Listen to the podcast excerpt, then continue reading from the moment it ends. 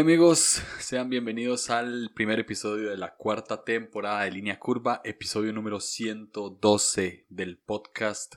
Bienvenidos, bienvenidas. De verdad, muchísimas gracias. Ya me hacía falta sentarme aquí a grabar yo solo y hablar un poco de lo que sucede en, mi vida y cosas que voy agarrando.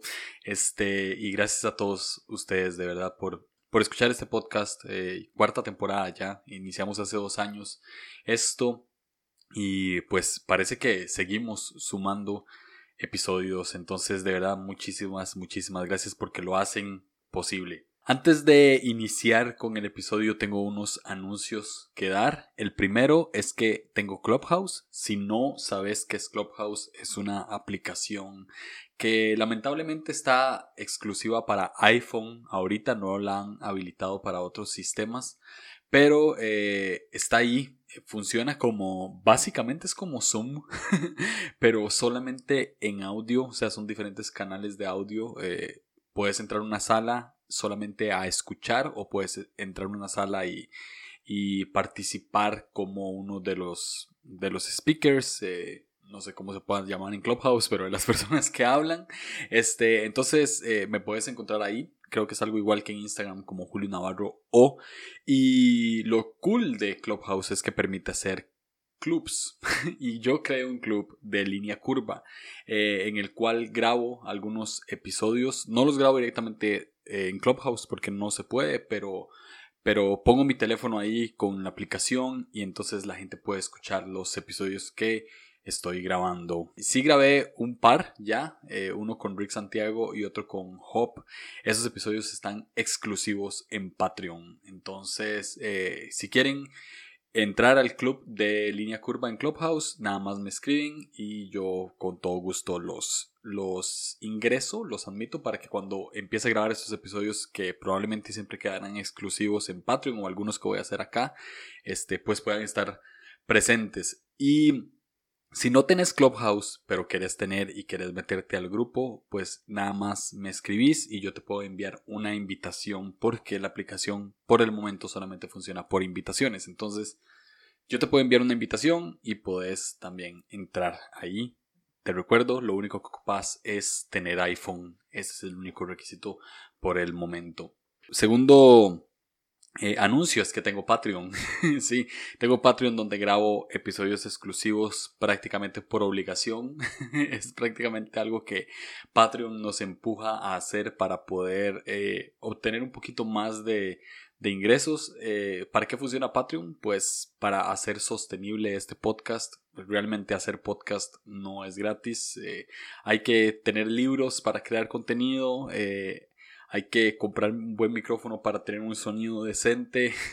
Entonces todo el dinero que ha salido en Patreon ha ayudado a que esto sea sostenible y sea posible. Así que si quieres apoyar en Patreon lo puedes hacer desde un dólar al mes. Eh, hay varios tiers, hay varias opciones de, de, cómo apoyar. Entonces espero verte ahí y que pues puedas ser parte de las personas que apoyan económicamente este podcast. Si te ha gustado este podcast, te agradecería mucho tu apoyo.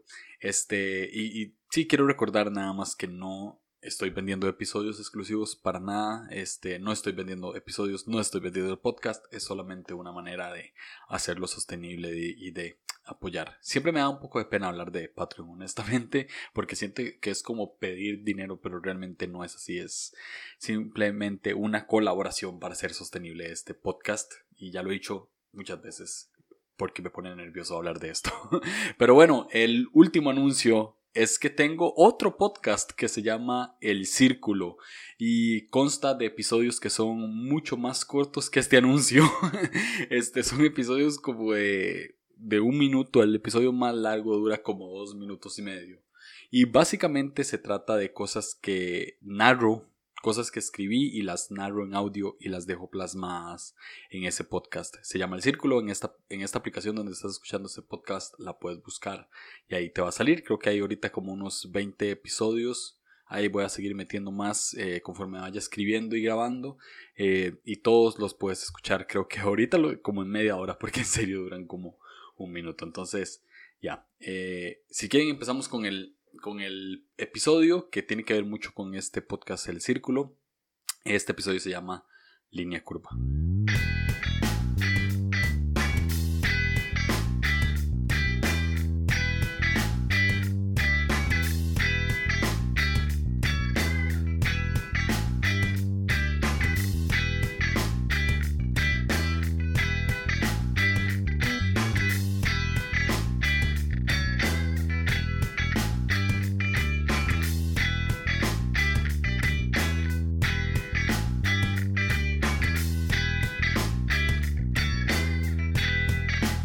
Entonces, inicié el Círculo Podcast. Al inicio iba a ser un episodio al día durante todo el mes de marzo, hasta que mi inconstancia me ganó y llegué como el 15 de marzo ya no tenía más episodios que grabar porque ya no tenía más cosas escritas que podía slash quería compartir. Entonces, eh, tuve, un momento como de crisis y dije, voy a eliminar este podcast por completo, voy a quitar estos episodios que los escuchó bueno y los que no, pues, pues no, nadie los escuchó. Este, pero me detuve y dije, la verdad es que lo voy a dejar eh, y lo voy a dejar ahí como un, como un tipo de diario cada vez que escriba algo y sienta que se pueda compartir, pues me voy a sentar al frente del micrófono y voy a grabar y lo voy a subir ahí.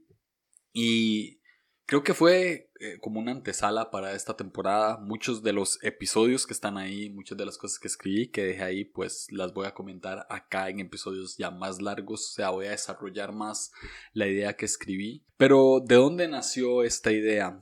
Es lo importante para desarrollar el episodio de hoy.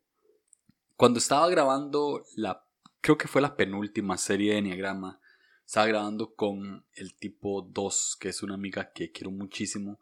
Eh, mientras ella estaba hablando, eso lo hicimos acá en mi casa, mientras ella estaba hablando me llegó una especie de flachazo a la mente, como una imagen, eh, místicamente los cristianos diríamos una visión. Y sí, tuve una visión de ella mientras ella estaba hablando, en la que ella estaba como en un círculo dando vueltas una y otra vez, repetidas veces, en ese círculo prácticamente sin sentido. Y el chiste es que ella estaba persiguiendo algo que únicamente ella misma se podía dar. Y lo que enlazaba eso es que ella misma estaba también dentro del círculo. Se veía como un punto y, y, ella lo único que estaba esperando es que su otro yo, la persona que estaba fuera dando vueltas al círculo, la volviera a ver, se fijara en el yo interno que era el punto dentro del círculo. Eh, después de meditar bastante tiempo, ya después de que salió ese episodio y demás, y grabamos hasta otra serie de Enneagrama, me puse a pensar de que todos tenemos un círculo. Nuestra vida es un círculo, damos vueltas y vueltas y vueltas, eh, a veces sin sentido, a veces no le encontramos razón alguna por la cual hacemos muchas de las cosas que hacemos. Y es prácticamente eso, un círculo en el cual, al cual le damos vueltas y vueltas y vueltas. Y justo en el centro de ese círculo se encuentra nuestro yo interno. Es un punto quebrantado, angustiado, eh, esperando que alguien lo vuelva a ver prácticamente. Y esa persona que la tiene que volver a ver es uno mismo. Entonces, prácticamente el círculo está conformado de una sola persona. Nuestro yo exterior y nuestro yo interior. Entonces, yo creé el círculo porque todo lo que escribo eh, y todo lo que grabo para ese podcast es prácticamente lo que ha estado sucediendo a lo largo de mi vida y lo que sucede y lo que probablemente sucederá, ¿no? O sea, el círculo es prácticamente mi vida y solamente expreso lo que el yo interno quiere expresar. Justo hoy estaba viendo algo que que más o menos se puede enlazar con esto. Y es, y, es como un documental de, de un director, justamente el director de este documental, que el nombre se los debo, pero siempre pongo las referencias de los episodios en Instagram, entonces si me siguen en Instagram van a ver cuál es el documental, porque lo voy a postear ahí. Pero trata de este director que trae a su país, Argentina, creo que era un monje que fue catalogado por una revista muy famosa como el hombre más feliz del mundo. Eh, esta persona va a Argentina a dar conferencias sobre paz interior y sobre meditación. Y, y el director aprovecha su estadía ahí para hacerle varias preguntas y decirle que, que él está muy ansioso y que está muy estresado por el trabajo y por todas las cosas externas, que él no sabe cómo encontrar paz interior y que necesita que él como monje, como la persona más feliz del mundo por la paz que lo irradia, le enseñe a meditar. El monje lo vuelve a ver en una parte del documental y le dice que la meditación es algo que se ha tergiversado en los últimos años, que es algo que está muy mal interpretado. Empieza a decir que meditación es mucho más que simplemente poner el celular a un lado, hacer una desintoxicación de redes sociales y cerrar los ojos con música suave y respirar profundo una y otra vez. Le dice que es muchísimo más que eso y que la gente lo ha, lo ha, interpretado simplemente como solo eso, ¿no? Como un momento de quietud y un momento de paz.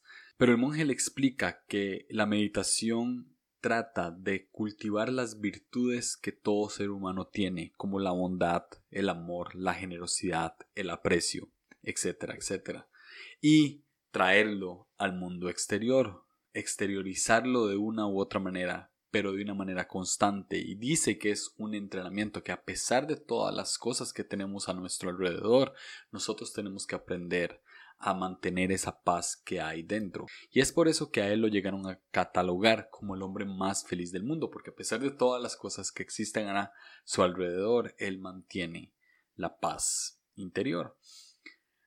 Justo también estaba viendo de reojo una serie, esto fue hace como dos, tres días. Alguien en mi sala estaba viendo una serie de Netflix, creo que es italiana o catalana, honestamente no tengo idea. También voy a tratar de encontrarla y dejarla ahí en, en las referencias. Y trataba como de una detective que necesita resolver el caso de unas mujeres que han muerto y han encontrado sus huesos eh, en un lugar donde al parecer se están practicando ritos satánicos. Entonces esta mujer va donde un sacerdote para que le explique lo de los ritos y ver si de alguna u otra manera puede encontrar una pista para encontrar a los culpables de estos asesinatos que ella pues presume que son los mismos que hacen el rito satánico, ¿no? Entonces cuando le está contando todo esto al sacerdote, él se ríe y le dice que él no cree que los que están haciendo el rito con los huesos de estas mujeres sean los mismos asesinos. Él no cree que ellos las hayan matado para agarrar los huesos y hacer el rito satánico, sino que simple y sencillamente probablemente se encontraron los huesos y con eso hicieron el rito, ¿no? Entonces ella le dice que, que ella sí está casi segura de que son ellos los culpables y le, y le dice que sí, que sí es que él no cree en el diablo, ¿verdad? Y él le responde y le dice, claro que creo en el diablo, pero Satanás no está disfrazado de machos cabríos, de huesos humanos y de ritos satánicos, ni de pentagramas. Satanás no funciona así, el mal no funciona así. Él le dice que Lucifer era un ángel de luz, una persona encantadora y persuasiva, y que así es como funciona el mal y que así es como el mal entra a nuestro mundo de una manera persuasiva y encantadora, no de una manera demoníaca. Eh, efectivamente, después en el desarrollo de la serie se dan cuenta que las personas que estaban haciendo el ritual satánico no tenían nada que ver con la muerte de las, de las mujeres, sino que simplemente encontraron los huesos y aprovecharon para hacer el, el ritual. Entonces, creo que tanto el monje como el sacerdote tienen algo en común y es que nos tratan de explicar que lo que nosotros pensamos que nos quitan la paz, que nosotros que todo lo que nosotros pensamos que es mal a nuestro alrededor no necesariamente es eso, sino que todo lo que nosotros vivimos, la ansiedad que tenemos, las preocupaciones que tenemos, no está eh, en Instagram, no está en nuestros teléfonos, no está en nuestro mundo exterior, sino está en nuestro yo interno, está en traumas del pasado, está en lo que el enneagrama llamaría la herida de la infancia. Y nosotros tratamos de justificarlo con las cosas que tenemos afuera. Entonces por eso es que quitamos nuestro Instagram un mes para desintoxicarnos. Entonces es por eso que alejamos nuestros celulares eh, para meditar un rato. Y, ojo, no estoy diciendo que eso esté mal, al contrario, creo que es necesario, pero esa no es la causa de nuestra ansiedad, esa no es la causa de nuestros problemas, esa no es la causa de nuestros traumas, esa no es la causa de la falta de paz que vivimos dentro. Es algo más profundo y es algo que solamente podemos ver cuando volteamos a ver a nuestro yo interno. Y mientras no veamos nuestro yo interno, entonces vamos a estar dando vueltas en círculo en nuestro yo externo, viendo quién me da like a las fotos, viendo quién me sigue, viendo quién me deja de seguir, compitiendo con los seguidores de otra persona, tratando de poner el teléfono en luna para que no suene más, eh, para que no entre ningún mensaje, pero igual estar revisando cada 5 o 10 minutos el celular todo eso lo hacemos porque pensamos que ese es la causa de nuestro mal, pero realmente hay que ver el yo interno. Ahora la pregunta es, ¿por qué tenemos que ver tanto a nuestro interior? Siempre que, me invitan a, dar alguna clase de, conferencia o de curso de enneagrama, que he tenido la oportunidad de dar varios virtuales, siempre digo lo mismo y es el enigrama es una herramienta de autoconocimiento y todo aquello que nos lleva a conocernos a nosotros mismos, por ende nos lleva a conocer un poco más a Dios. Entonces la razón por la cual debemos ver a nuestro interior es porque cuando vemos a nuestro yo interno podemos conocer un poquito más a Dios en nuestras vidas. Esto es como el dicho, ¿no? Dime con quién andas y te diré quién eres. Cuando yo veo a mi esposa Fabi, puedo ver un poco de mi suegra en ella, puedo ver un poco de mi suegro en él, puedo ver un poco de sus amigos más cercanos. Adoptamos gestos, adoptamos gustos, adoptamos maneras de hablar de las personas que tenemos a nuestro alrededor. Hay una canción del rapero Woz que dice hablamos todo raro pero igual nos entendemos, haciendo referencia a su grupo de amigos, ¿no? hablamos todo raro, pero igual nos entendemos. Eh, no sé si, si tuvieron la, la dicha o desdicha más bien de escuchar un podcast que tenía con un grupo de amigos que se llamaba el Poxtrax. En el Poxtrax hacíamos chistes internos, básicamente, cosas que probablemente solo nosotros cuatro entendíamos y uno que otro que estaba cerca de nosotros. Y a alguna gente le daba risa, pero nadie le va a dar risa como nosotros nos da risa, porque es algo que queda dentro de nuestro grupo de amigos. Y, y justo eh, eh, es eso, ¿no? O sea, yo me parezco a mis amigos, me parezco a mi familia. Y me parezco a Dios porque fui creado a su imagen y semejanza. Entonces cada vez que veo hacia adentro, puedo encontrar un poquito más de Dios. Puedo ver esas virtudes que Dios ha depositado en mí. Porque Él vive dentro mío. Entonces dentro nuestro está el ADN de Dios, de un Dios que nos creó, Él es nuestro Padre, nosotros somos sus hijos y sus hijas. Entonces, por ende, siendo nosotros parte de su creación, eh, somos parientes de Él, claramente nos parecemos y podemos adoptar gestos, podemos adoptar actitudes, podemos adoptar todo lo que Dios es y todo lo que Dios hace. Jesús mismo lo dijo, les digo la verdad, el Hijo no puede hacer nada por su propia cuenta, solo hace lo que ve hacer al Padre. Todo lo que hace el Padre también lo hace el Hijo. Por eso el Padre ama al Hijo, porque le muestra todo lo que hace. Eso está en Juan 5, 19 y 20. De hecho, cuando Jesús dice, venga tu reino, hágase tu voluntad aquí en la tierra como en el cielo, yo creo que esta era una oración directa también para el alma era, algo para dentro suyo, porque él sabía que el reino de Dios había llegado porque habitaba dentro de él y él lo que quería era exteriorizar el cielo en la tierra, exteriorizar ese cielo que tiene interno, ponerlo en perspectiva para todos los demás y eso es lo que creo que nosotros como hijos de Dios tenemos que hacer y aunque eso es tema para otro episodio, quiero recalcarlo acá, ¿no? O sea, nosotros decimos venga tu reino y, y hágase tu voluntad aquí en la tierra como en el cielo. Nuestra acción a esa oración es empezar a mostrar las virtudes de Dios aquí en la tierra. Y esas virtudes, ¿dónde las encontramos? Pues dentro de nosotros mismos, donde al conocernos podemos conocer un poquito más a Dios. Entonces, ¿por qué este episodio se llama línea curva? aquí viene todo el asunto. Estamos en, un mundo quebrado eh, que nos llena de ansiedad, que nos llena de, angustias, de cosas malas.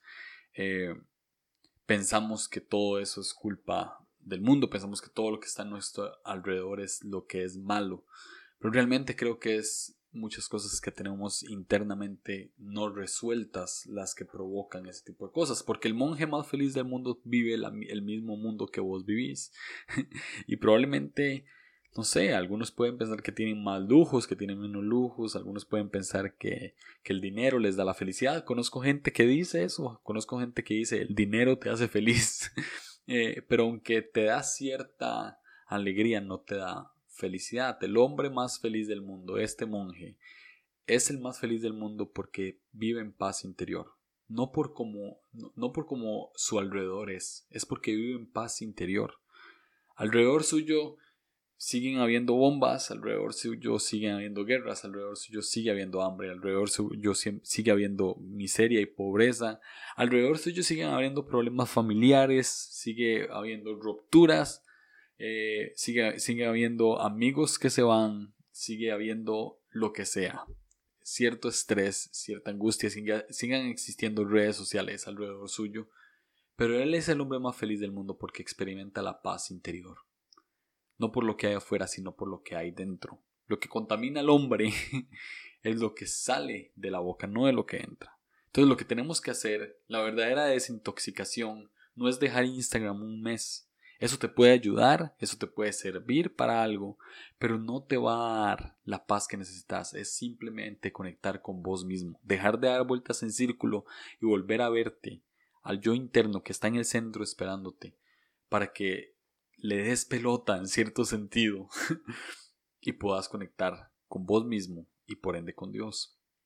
Ahora este episodio se llama línea curva porque el círculo está formado de varias líneas curvas, muchas. Y yo le llamé a este podcast línea curva porque una línea curva en, en diseño gráfico representa gracia, representa calma, representa tranquilidad. Pero la palabra que más me gusta es gracia, representa gracia. Lo digo en el intro de línea curva y es donde lo explico totalmente en el episodio cero de, de este podcast. Y Jesús me estaba recordando esto, porque yo le dije a Dios, pues yo estoy dando vueltas en círculo y aunque vuelva a ver a mi yo interno de vez en cuando, voy a seguir dando vueltas en círculo, no va a parar. Y él me dijo, sí, pero estás conmigo dando esas vueltas en círculo. O sea, sigue habiendo gracia en medio de tanto, de tanta bulla, de tanto ruido, de, de tanta cosa, sigo estando yo. Y el círculo está formado por varias líneas curvas, por varias líneas de gracia. En este mundo en el que estoy, en esta vida que por cosas voluntarias e involuntarias decidí tener o vine a tener, no ha dejado de estar la gracia. El círculo sigue lleno de líneas curvas. Y siempre ha estado así. Si, si, si vemos el. Si, vemos en la Biblia, desde el, el principio, la gracia no ha dejado de estar. La gracia no vino con Jesús. Eso, eso es mentira. La gracia siempre estuvo. Estuvo en, sobre la faz de las aguas, en la creación. Ahí estuvo la gracia. Estuvo con Adán y Eva en el Edén. La gracia estuvo en Egipto. básicamente podemos decir que esa fue nuestra niñez. Estuvo ahí a pesar de las cosas duras que estábamos viviendo, de la opresión que estábamos percibiendo, de esa herida que se hizo a pesar de todo, ahí estuvo la gracia. Jesús no ha dejado de estar con nosotros desde ese momento. La gracia estuvo en el desierto, con Moisés, literalmente dando vueltas en círculos una y otra vez, pero no dejó Dios de proveer, no dejó Dios de estar, no dejó Dios de verse como una columna de fuego o como una nube, no dejó de verse Dios como maná. Y así ha estado Dios en nuestros desiertos, también en nuestros peores momentos. La gracia siempre ha estado. La gracia estuvo en la tierra prometida. Está en nuestros mejores momentos. En nuestros momentos de gloria, en nuestros momentos exitosos, en nuestros momentos donde eh, se ve el mal disfrazado, donde pensamos que el éxito está en redes sociales, donde pensamos que el éxito está en mucho dinero, en esos, entre comillas, buenos momentos y en los buenos momentos reales, cuando nos casamos, cuando conocemos a la, a la persona de nuestra vida, cuando formamos una familia, en el nacimiento de nuestros hijos, en nuestros cumpleaños, en buenos momentos, ahí se ve la gracia. Siempre está. En la tierra prometida siempre estuvo. Y la gracia está ahorita, en Babilonia, eh, en donde hemos sido exiliados esperando a que algo suceda, esperando a que algo nos rescate de esto. La gracia está aquí mientras estamos edificando casas, mientras estamos trabajando insaciables eh, para conseguir algo y, darle sentido a nuestra vida. Aquí está la gracia. Está en nuestra Babilonia actual, en en, este momento de incertidumbre donde, donde solo oramos porque, porque no vemos a Dios a la par y lo único que queremos es que nos escuche, está aquí, en, en, en estos momentos donde nos piden adorar estatuas, que tal vez no sea el, monumento a Nabucodonosor como en la Biblia, pero, pero sí nos piden adorar muchas cosas. El mundo nos empuja a adorar redes sociales, a adorar eh, cosas estéticas, a adorar cosas plásticas. El mundo nos empuja a adorar el dinero, a adorar eh, lo que está en tendencia. A esto nos empuja el mundo. Y a veces caemos en la trampa, a veces no caemos, pero no importa, siempre está la gracia. Sigue siendo parte de la línea curva que forma el círculo. Y dentro de este círculo que es una parte a la cual no hemos llegado, pero tengo la esperanza de que vamos a llegar y fue lo que se trató toda la eh, todo el podcast en la temporada anterior es que es que la gracia también estará en nuestro futuro, en la tierra nueva que se va a traslapar con el cielo y será uno solo, donde ya no va a estar Babilonia, sino que va a estar pues nuestra nueva Jerusalén, ese, e, ese creo que va a ser el final del círculo. Totalmente lo que lo va a cerrar. Y lo cierra con una línea curva eterna. No, la gracia siempre ha estado. Y lo repito una, una vez más, el círculo está lleno de líneas curvas. Tu yo interior, ese pequeño punto que está alrededor de todo ese círculo que acabo de escribir, también está formado por micro líneas curvas. También estás formado por pura gracia formada por pura gracia. Sos una creación de la gracia. Respirás gracia. Y es por eso que es tan importante que te detengas en medio de tanta vida ajetreada, que te detengas en medio de tantas ganas de hacer dinero, de tantas ganas de conseguir más followers, de tanta angustia porque algo en tu familia sucedió, de tanta, de tanta ira reprimida, es hora de detenerse y volver a ver el yo interior y decir, ok, aquí es donde puedo encontrar bien esta gracia que tanto he estado persiguiendo, porque donde estoy yo ahí está Dios también, porque fui creado a su imagen y semejanza, porque me parezco a Él. Muchas, muchas respuestas de las preguntas que hemos estado haciéndonos una y otra vez, muchas cosas de los que, que hemos estado persiguiendo una y otra vez, se encuentran en nosotros mismos, no afuera. El mal que ves afuera no es el mal real, es simplemente una consecuencia de lo que hay en vos mismo, de lo que hay en otras personas, en ellas mismas. Todo lo que contamina al hombre es lo que sale de él, no lo que entra.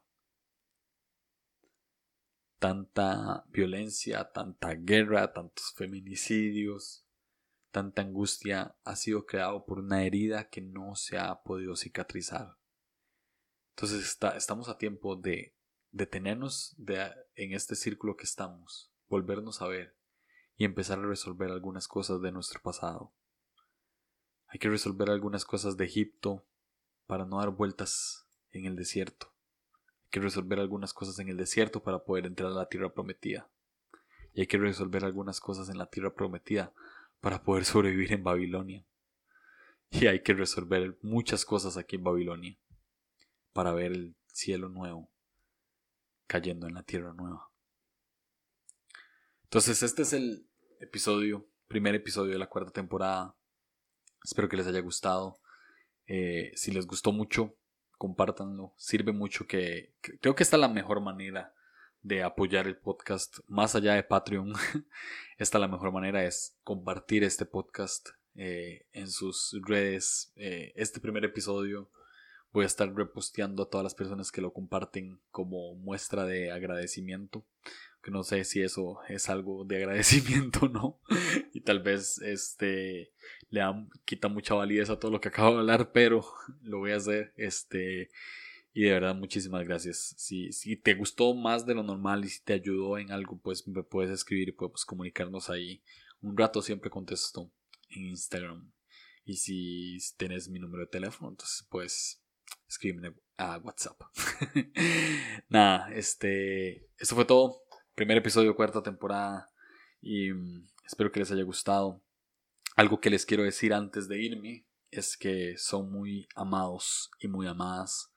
Y voy a contarles un testimonio la próxima semana con respecto a esta afirmación de que somos amados. Entonces, ya, esperen este, este otro episodio que sale el martes. Espero que hayan disfrutado este. Los quiero mucho. Nos escuchamos.